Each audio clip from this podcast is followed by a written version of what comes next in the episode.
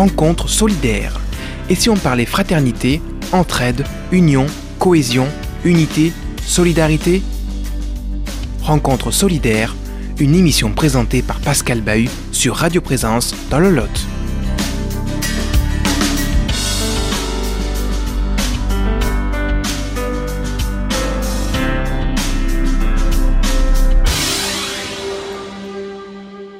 Chers amis, bonsoir. Euh, Armand recevait il y a quelque temps à nos micros Madame Joëlle Lagan du MCR, le mouvement chrétien des retraités. Aujourd'hui, je vous parle de l'association Mouvement chrétien des retraités. Pour cela, j'ai avec moi au studio Joël Lagan. Bonjour Joël.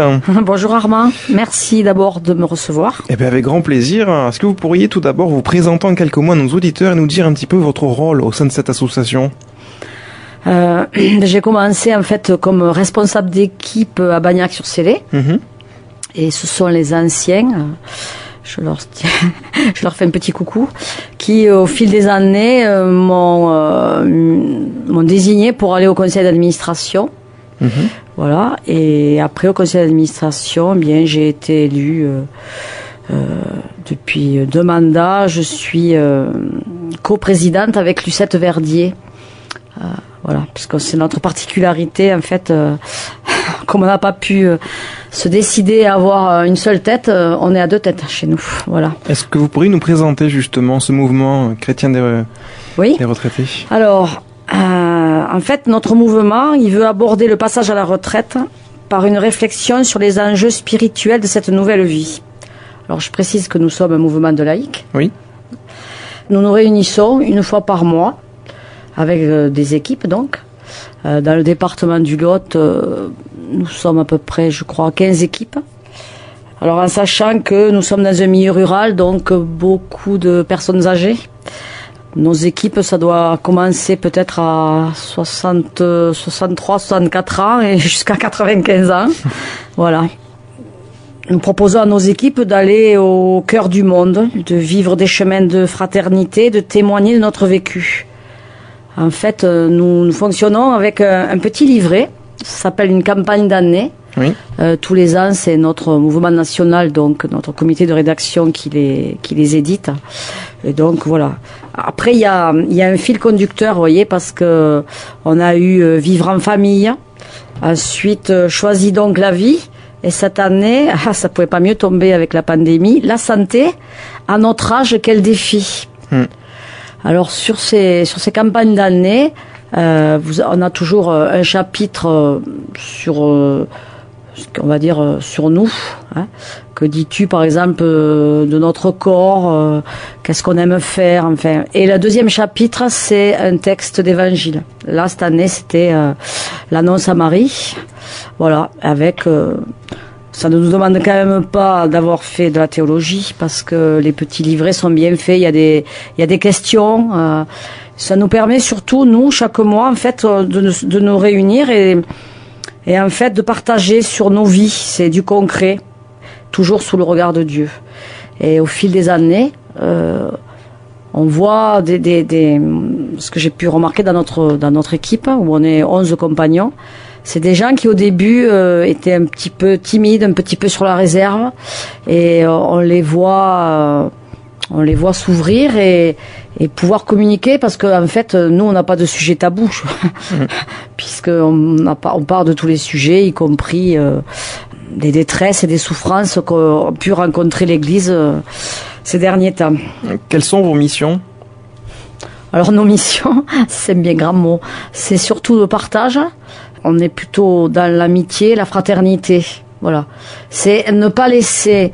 En fait, euh, moi, je trouve que sur sur mon équipe, c'est ne pas laisser quelqu'un sur le bas côté du chemin. Et on l'a vu ça pendant le ben, l'année dernière, en mars et avril, quand euh, à un moment donné, ben on a été obligé de rester chacun chez soi. Mhm. Eh bien, euh, en fait, comme on pouvait quand même marcher autour de chez nous on a pu comme ça continuer à au moins aller faire un petit coucou à nos personnes âgées. Pour les rameaux, ben, euh, je pense que la, souffrance de nos compagnons pendant deux mois sans église, à part la télé, ben, voyez, pour les rameaux, on a, on a pu leur amener le rameau qu'on déposait euh, sur leur devant de porte, enfin avec euh, nos gestes barrières. Même si elles ont des enfants, des petits enfants, vous savez bien que la personne âgée, Armand, elle est, elle est quand même dans la solitude. Mhm. Ça, ça, c'est le, le- la, on s'en est bien rendu compte pendant la pandémie. Et donc ça nous a permis pendant deux mois, ben, si on pouvait pas aller les rencontrer, ben il y avait dans, dans nos compagnons, il y en avait qui téléphonaient. On se téléphone, enfin, on, on garde le lien, voilà. Et alors, le MCR, il y en a en fait partout en France, c'est Oui, ça? Ah oui, c'est un mouvement national, oui. D'accord, un Oui, mouvement national. Et donc, Puisqu'on est à peu près, bon, on est à peu près, alors, euh, on va dire 35 000 adhérents en France. et donc vous, c'est le MCR du Lot, vous êtes Oui. combien dans, dans le département? Alors dans notre département, ben, vu, vu l'âge de, de nos compagnons, on en perd chaque année. On va dire qu'on est à peu près, euh, on doit être dans les 150, 160 adhérents et ça correspond à 15 équipes qui sont éparpillées dans, dans tout le Lot parce que le département est assez long. Oui. C'est pour ça d'ailleurs qu'on a coupé un peu le département en deux, que Lucette s'occupe de, du, des cas d'Ursien euh, et moi du Figeacois. Et alors, depuis le lancement de cette association dans le Lot, comment elle a évolué? Euh, elle a évalué. Ah oui, alors elle évolue. Alors le côté négatif, on va dire qu'on perd des adhérents tous les ans de par l'âge de nos compagnons. Mhm. Mais hum, je dirais que la pandémie, elle a eu un côté positif, c'est que du fait que hum, on est très attaché à nos aînés, ça, ça nous a permis quand même de garder le lien avec nos équipes. Euh, parce que, vous voyez, euh, quelque chose de pratique, on est une, une- on est une association, donc vous pensez bien que dit association, dit cotisation. Oui. Ben, en septembre, quand on a cru reprendre et qu'on s'est de nouveau reconfiné, euh, on ne peut plus se... Alors, on n'a plus de conseil d'administration et il y a des équipes qui euh, ont, ont quand même peur et ne se sont pas euh, retrouvées. Eh bien, euh, on a pu, grâce à ça, nous, le téléphone, le, notre présence, quand même récolter des cotisations parce qu'une association, ça vit pas de d'air frais quand même, Mm. et que notre mouvement national, euh, nous avons des salariés, puisque nous avons, je vous en parlerai tout à l'heure, nous avons un comité de rédaction, nous, avez, nous avons un comité national et nous avons des permanents qui font vivre aussi le mouvement. J'allais vous parler d'ailleurs de, de ce que l'année dernière, euh, grâce à la pandémie, nous avons pu faire euh, un petit livret qui s'appelle Le clin d'œil. Oui. Voilà, je voulais vous en parler. Euh, Justement, j'allais vous poser la question, avec la Covid de l'année dernière, qu'est-ce que vous avez fait? Eh ben en fait, euh, l'année dernière, on a, on a vu que pour pas, c'est le national ça, qui pour pour pas perdre le lien, euh, en fait, nos, nos, nos adhérents, ils ont mis sur, euh, puisqu'on a quand même un site hein, internet, ils ont mis sur le site, euh, alors ce qu'on a appelé un clin d'œil parce qu'il y avait euh, euh, l'astuce, le la pensée du jour, euh, le témoignage aussi, et euh, donc à la fin le siège a décidé en fait de d'en faire un petit livre qu'on a appelé euh, le clin d'œil. Voilà. Euh, et c'est ça a duré donc de mars tout le confinement et on a dû l'éditer en juillet, je pense, puisque nous on l'a eu à la rentrée. Vous avez combien de salariés dans l'association? Alors deux têtes. Têtes, Armand, je vais pas dire de bêtises, je crois qu'on en a cinq. Et au niveau permanent Euh, oui. C'est pour ça que ben, nos adhésions, c'est quand même important, parce que c'est avec nos adhésions qu'on fait vivre aussi notre mouvement, hein, puisqu'il y a quelqu'un ben, comme vous qui s'occupe euh, de, de notre radio.